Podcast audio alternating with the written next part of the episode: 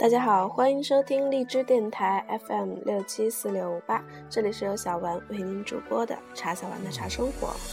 在今天的节目当中，小丸将继续和大家一起分享《平常茶非常道》当中的文章《饮茶洗心》。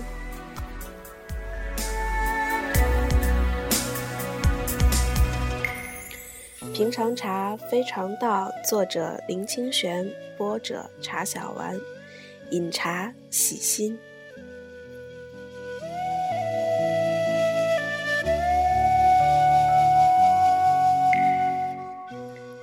满街茶旗飘扬，水中绿花开放，心中祥云飞翔，忽将烦恼冲散。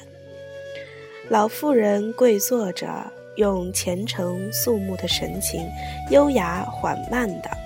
每一个动作都那么分明地泡着茶，室内于是被安静所充斥了。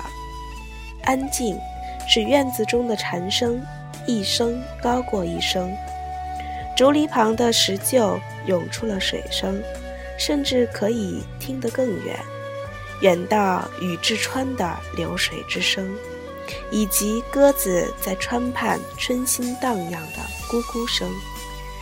用竹子做成的打茶梳，把茶碗中的抹茶打出一层厚厚的泡沫。最后的动作总算完成了。从我们坐下来等待喝茶到茶泡好，已经过了一刻钟。老妇人双手捧茶放在面前，并给我们一个九十度的鞠躬。我们也回了一个九十度的大礼。才恭敬地端起茶来，抹茶的幽香在端茶的那一刻，仿佛从安静中醒转。它的香带着草的气息，它的碧绿则如初长的秧苗，它的血泡像是飘在草原上的云。刚泡好的抹茶温度适中，香滑如乳。老妇人跪坐在旁，等待我们把茶喝完。深深一礼，问说：“茶还好吗？”我们以深深的鞠躬作为回答。喝了这么好的茶，不止让人想作礼鞠躬，甚至想仰头感谢天地，感谢泡茶的人。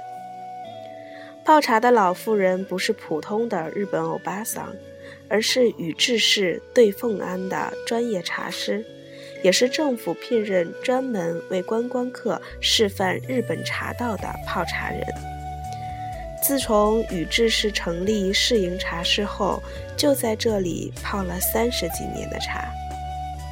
专业的茶师虽然重复着相同的动作，由于对茶的敬重，那些刻板的动作也有宗教仪式的诚心。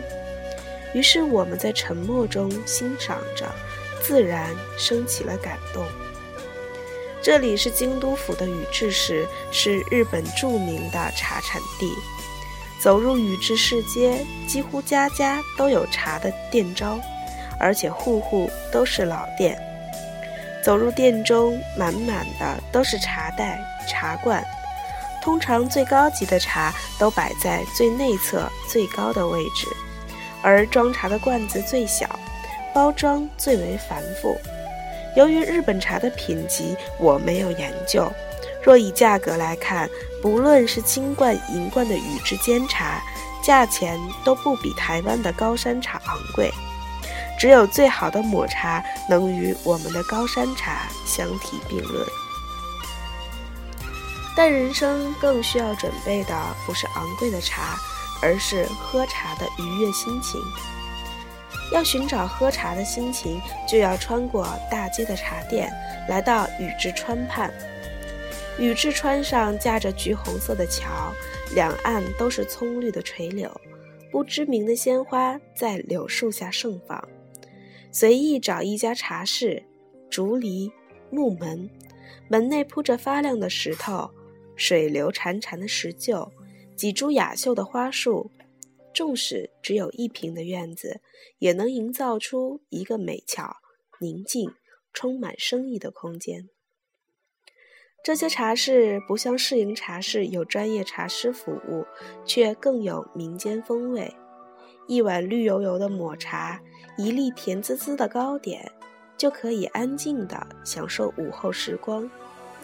当看到雨之川上的白露丝，流连不去，阳光从木格窗斜斜照进，感觉时光往前溯源。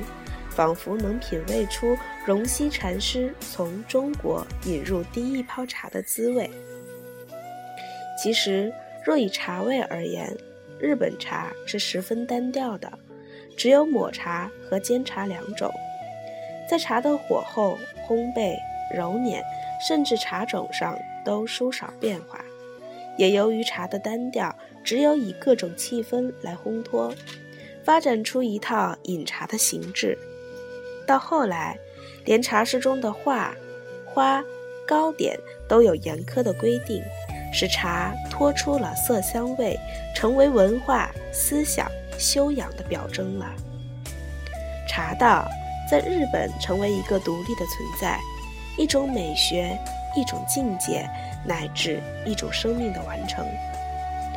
我常常在想。日本抹茶的茶室与广东茶楼的饮茶相比，会让我们对文化有更深的思考。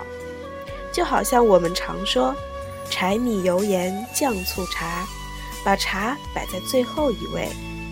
但是在日本，至少是在宇治，排序应该是茶醋酱盐油米柴。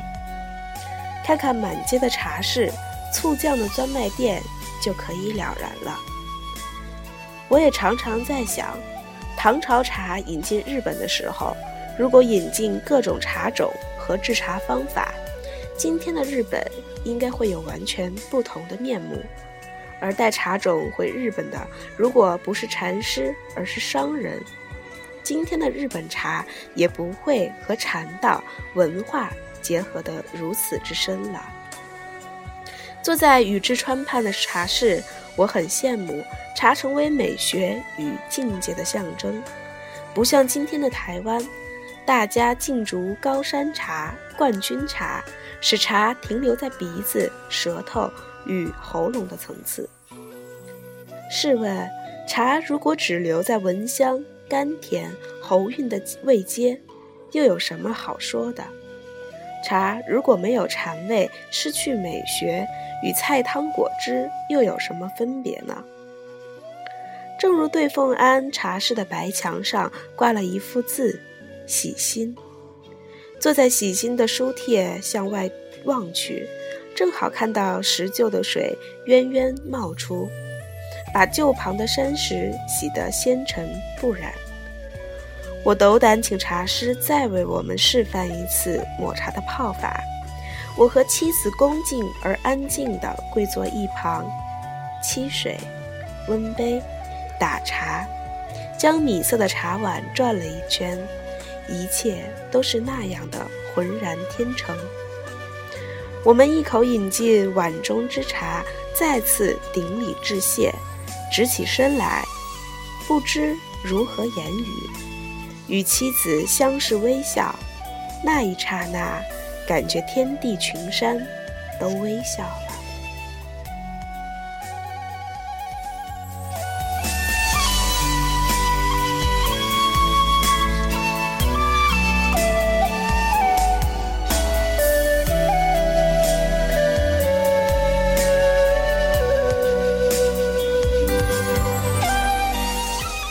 人生更需要准备的不是昂贵的茶，而是喝茶的愉悦心情。希望您在今天下午喝茶的时候，也有一份完美的愉悦的心情。